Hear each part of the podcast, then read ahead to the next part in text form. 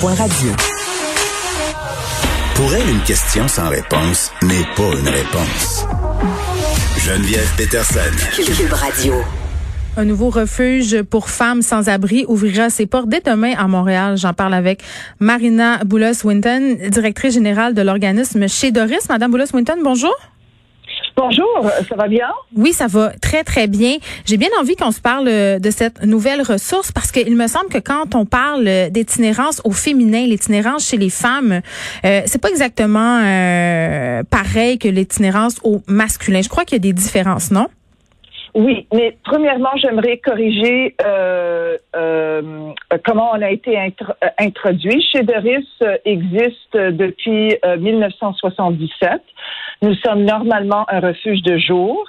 Et à cause de la pandémie et l'augmentation d'itinérance féminine, nous allons être ouverts 24 heures. Donc, nous ne sommes pas une nouvelle ressource, mais nous prolongeons nos horaires pour offrir des services maintenant de nuit. Euh, Pardon, merci, merci pour cette rectification, c'est important. Parfois, euh, on s'en fait passer des petites vites, comme on dit, mais merci de l'avoir rectifié. Donc là, vous, justement, euh, vous ouvrez 24 heures sur 24 parce que les besoins pour les femmes itinérantes sont grandissants. C'est ce que je comprends. C'est ça. À Montréal, on dit que euh, euh, en temps normal, il y a à peu près 3, 000 personnes itinérantes et environ 25% hmm. euh, des itinérantes sont des femmes. Et en ce moment, le nombre de personnes itinérantes a doublé pendant la pandémie. Bon, et c'est en quoi c'est les besoins sont-ils différents spécifiquement? Euh, ben, euh, l'itinérance féminine euh, est beaucoup plus cachée parce que les, femmes n'aiment pas admettre qu'elles mm. sont itinérantes, elles sont beaucoup plus vulnérables.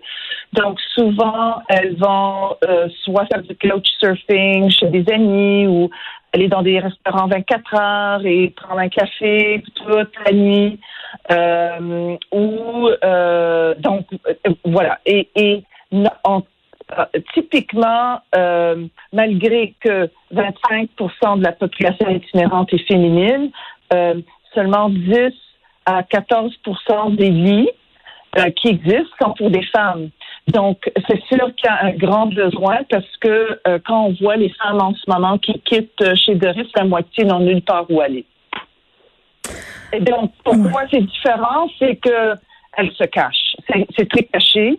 Hmm. parce qu'elles sont euh, elles, sont aptes à être victimes de, de toutes sortes de, de des gens qui profitent d'elles. Ouais, puis comment on l'explique cette augmentation là des femmes euh, sans abri, Madame Boulos-Witton?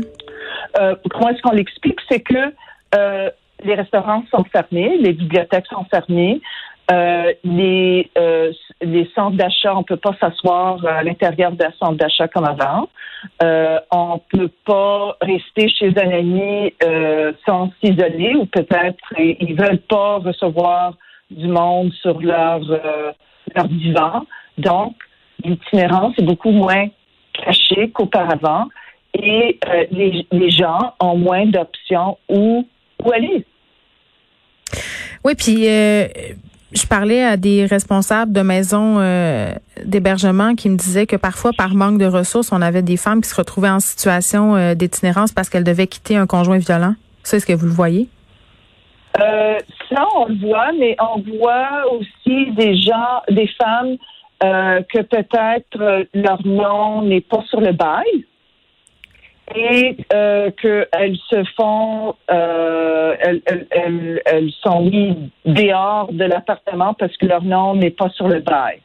Donc, on a vu plusieurs de ces situations comme mm. ça. Euh, donc voilà, où on, on peut voir peut-être des femmes qui vont recevoir leur chèque de bien-être social euh, et qui payent, qui sont capables de peut-être payer pour une chambre euh, à quelque part ou chez quelqu'un et puis dès qu'ils n'ont pas de sous, euh, elles se retrouvent euh, dans la vie, encore une fois. Donc, euh, mais, mais elles vivent tous le, risque de, de violence hein, en, en, étant sur la, dans la rue. Oui. c'est la réalité des, des femmes itinérantes. Est-ce que vous pensez qu'on oublie les femmes sans abri, qu'il y a plus de ressources pour les hommes sans abri? Je, je dirais que oui. Je pense que je pense que c'est excellent d'avoir euh, euh, un, grand hôtel qui est disponible pour 380 personnes, mais le fait qu'on rend disponible dans un océan d'hommes 40 lits ou un étage pour les femmes, je pense qu'elles auraient pu avoir un hôtel ailleurs. C'est vraiment par manque de, de fonds. Ben oui, puis euh, j'allais dire euh, là, euh, ces femmes-là, ils pourront aller chez vous, mais là vous avez 18 lits. Est-ce que ces lits-là seront tous occupés? Est-ce que vous aimeriez avoir plus de lits dans un avenir rapproché?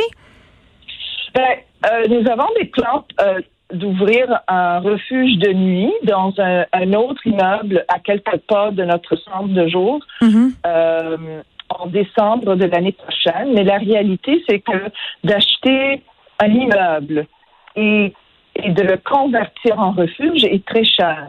Donc, nous, par exemple, on a acheté une maison de ville pour un million de dollars, mais pour le convertir et l'agrandir, c'est un autre 3,5 millions de dollars. Hmm. Et ça, cet immeuble, ça va accommoder 22 personnes.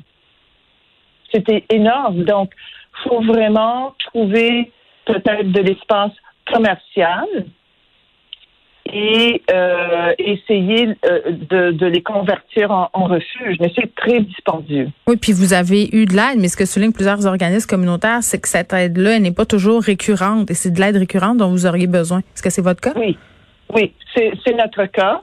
Donc, euh, en temps normal, euh, en temps normal, peut-être 28 de notre de nos de notre financement provient du gouvernement et le reste c'est rien que des dons privés et c'est la réalité de la majorité des organismes communautaires. OK, puis là, euh, parlons-en justement en terminant des dons privés, Madame Boulos-Winton.